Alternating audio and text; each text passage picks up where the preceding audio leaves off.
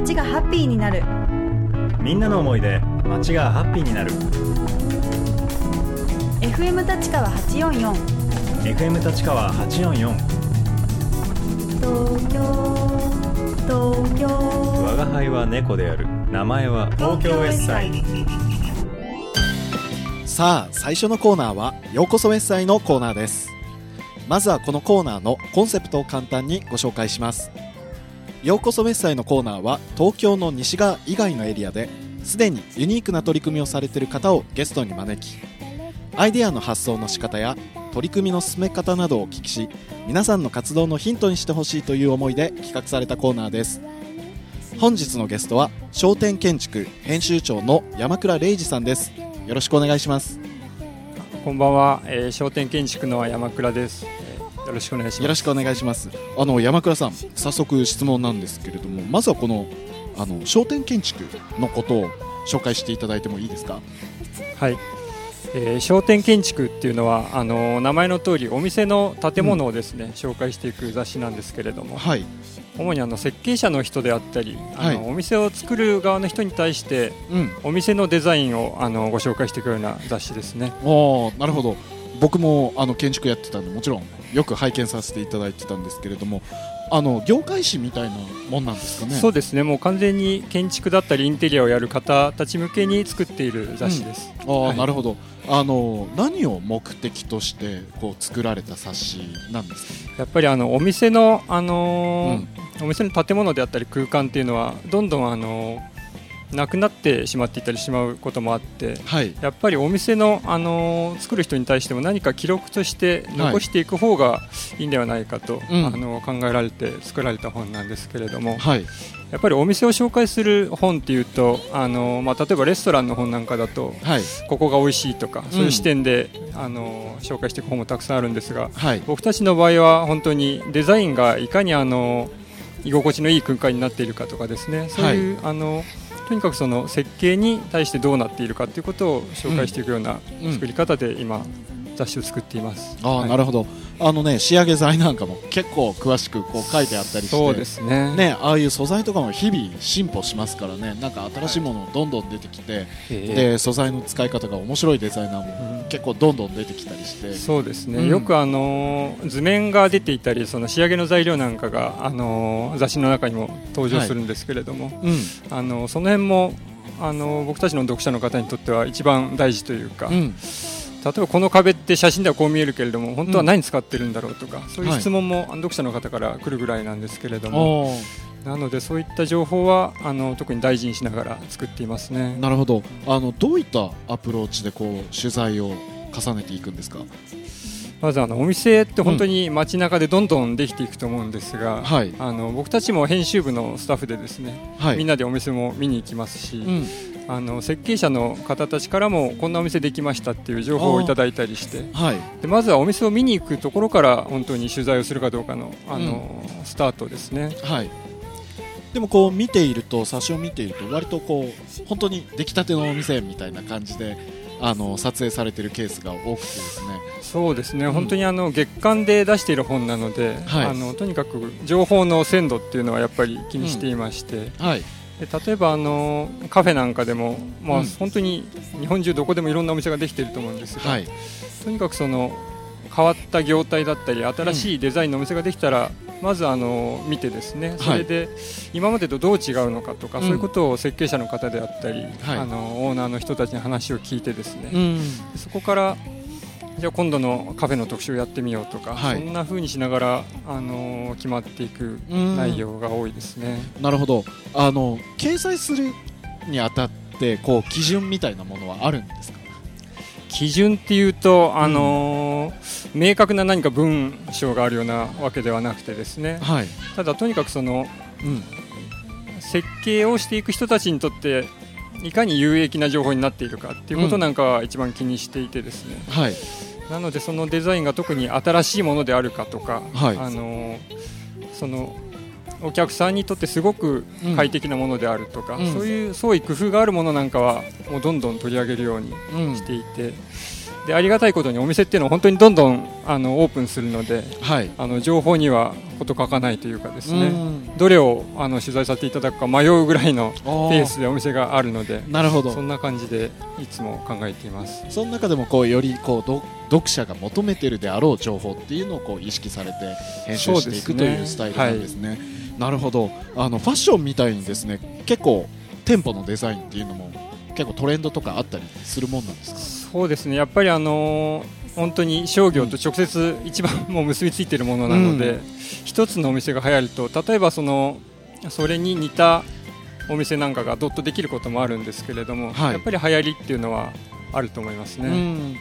なるほど。結構もうその店舗設計って、まあ、今先ほどもお店がどんどん出来上がるというお話があったんですけれどもあの入れ替わり本当激しいですよね。そうですね。本当うん。にだからオープンして、その後いろんな、あのーお店があると思うんですけれども、うんなんかその新しい情報には多分事足らないと思うんですけれどそうやってこう一度こう掲載して取り上げたお店のこうその後みたいな感じではい。経年変化みたいなのをええ取り上げたりされることとかってそうですね。あの普段いつも取り上げているわけではないんですが、うん。あの本当にいいお店がですねその後どう育っていったかっていうのは、うん。僕たちもすごい興味を持っていましてはい。ちょっと2年前ぐらいに一度そういう特集を組んだこともありまして例えばそのオープン時に例えば15年前ぐらいにどうだったうん。んだけれども、その後例えばお客さんが増えて、うん。もうちょっと拡張したとかですね、はい。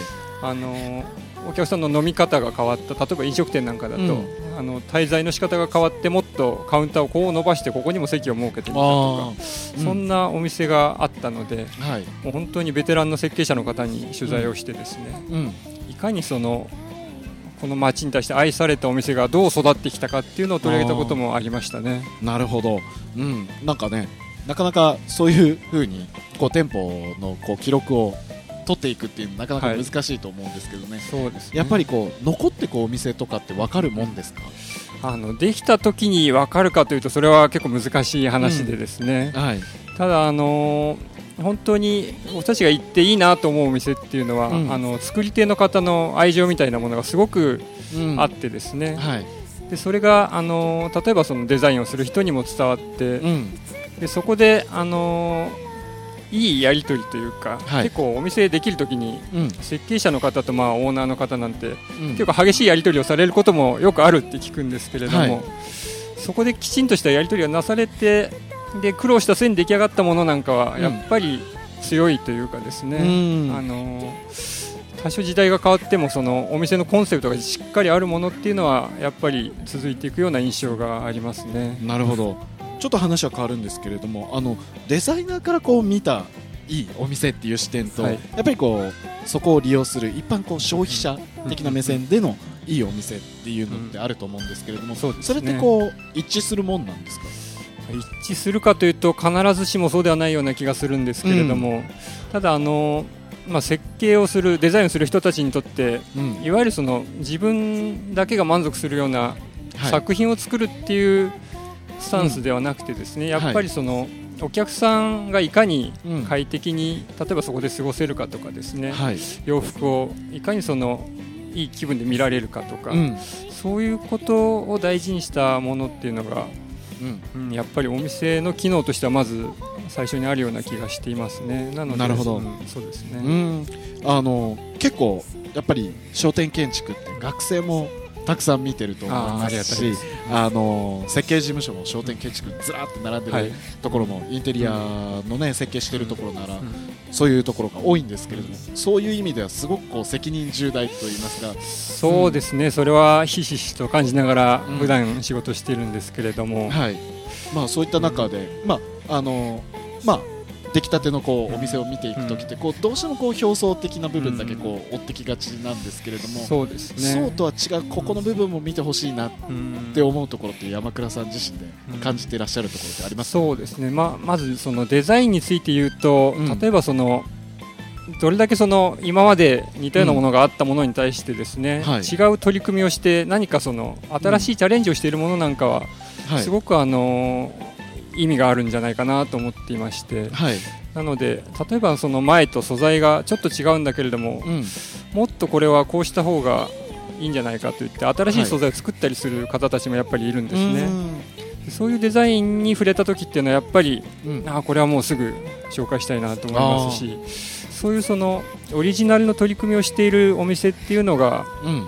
ものすごくその、あのー一般的なその読者になってくださっている方にとっても、貴重な情報になるんじゃないかなと思っているので、そういうその、まあ、前に進んでいる何かっていうのがあった時は、はい。とにかくそこのあたりは大事に見ていますね。なるほど。あと山倉さんにやっぱり聞いてみたかったのが、まあ、結構1店舗1店舗で取り上げられてるじゃないですか、まあ、その店舗がこうたくさんこう、えー群がってくると商店街になって、はい。でまあ、それがあのどんどんどんどん広がってくると街になるじゃないですか。そうですね。そういうふうにこうなんか商店街とかの特集とかってやったりしないんです商店街っていうのは結構面白い対象だなと思ってまして、かはい。あのやっぱりそのお店一軒できることでですね、だんだん周りにいい影響があって、うん。でその1軒のお店が例えば3軒になって、はい。そうなるともう5軒6軒ってだんだんうん。いい流れができてくる街ってあるんですね。ありますね。例えばうん。東京もそうですし大阪なんかでもよくあるんですけれども、はい。それでそこで人が集まってくるようになると例えばそのその人たちが行く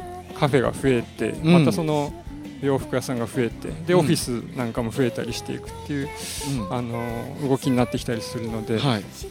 本当に街とお店っていうのは本当にくっついてるうんものだなと思っていてで商店街っていうのも、あのーそれぞれ使っている方にとっても愛着がある場所だと思うので、うん。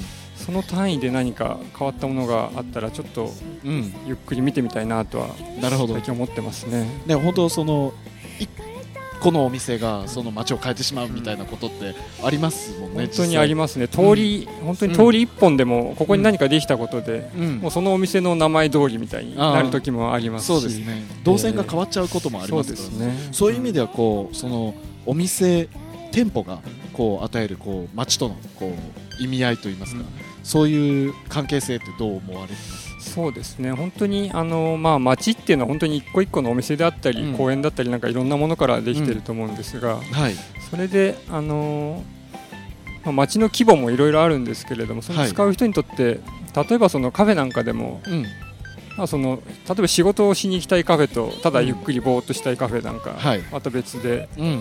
で例えば知り合いと会ったらなんかいろいろ話をしたいお店もあれば、うん。例えば一人でなんかうん。ゆっくりしたいお店もあってそういう自分の行きたいお店が何店舗かあるようなうん集合がその商店街だったり街になっていたりするとはい。その人にとってすごい、まあ、過ごしやすいというかですねそのスケールでうまく自分の気分によってなんかはい。うろうろできるようなうん街になっていると、はいま。あ、その人にとっても最高の街なんだろうなと思うんですが、うんそういう自分の好みの街がある人っていうのはまあ幸せなことだと思っていて、でそういう人がどんどん集まってくるとその街自体がも元気になってくるというか、うん。そんな印象はすごくしてますね。なるほど。そういうふうにねこう街の中でこういろんなこうお店があることで、気分によってこう選択肢も増えてくるっていう、そうですね、うんね、あの商店建築をこう通じてあのどんなメッセージを伝えていきたいとお考えですか、僕たちの本の場合ですねそのうん。雑誌自体で何かを発していきたいっていうよりはですね、はい。その今の現象をうん。どう切り取っていくかというか、そんなようなことをなんとなく考えていて、はい。でまあお店の流行りっていうのもさっき言いましたが、どんどん変わっていくものですしはい。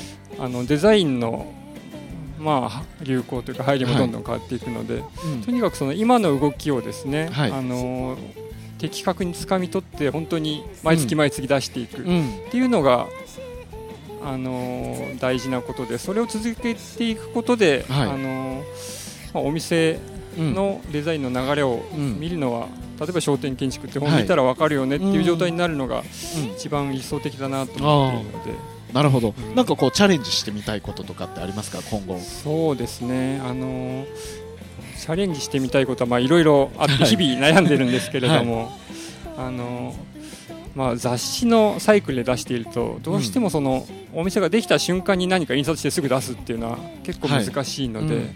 例えばその、まあ、ウェブとか連動させて何かもっとその瞬発力のあるうん。情報をですねはい。出していくことだとか、うんであと最近ちょっと、あのーもっと積極的にやりたいなと思っているのは、はい。あのまあ、紙を印刷して、まあ、うん。買っていただいているんですけれども、もっとその、はお店を作ってる人だとかですね、うん。お店にいるお客さんとかと直接的な何か接点をより作っていった方がこれからの雑誌としてはうん、うん面白くなるんじゃないかなとあ思っていてーなるほど、うん。で僕たちの場合ありがたいことにその取材対象、うん。酒井さんなんかも取材対象としてあの、うん 登場していただいていることもあるんですが、はい。取材対象の方っていうのが読者でもあるうん。本なんですね、うん。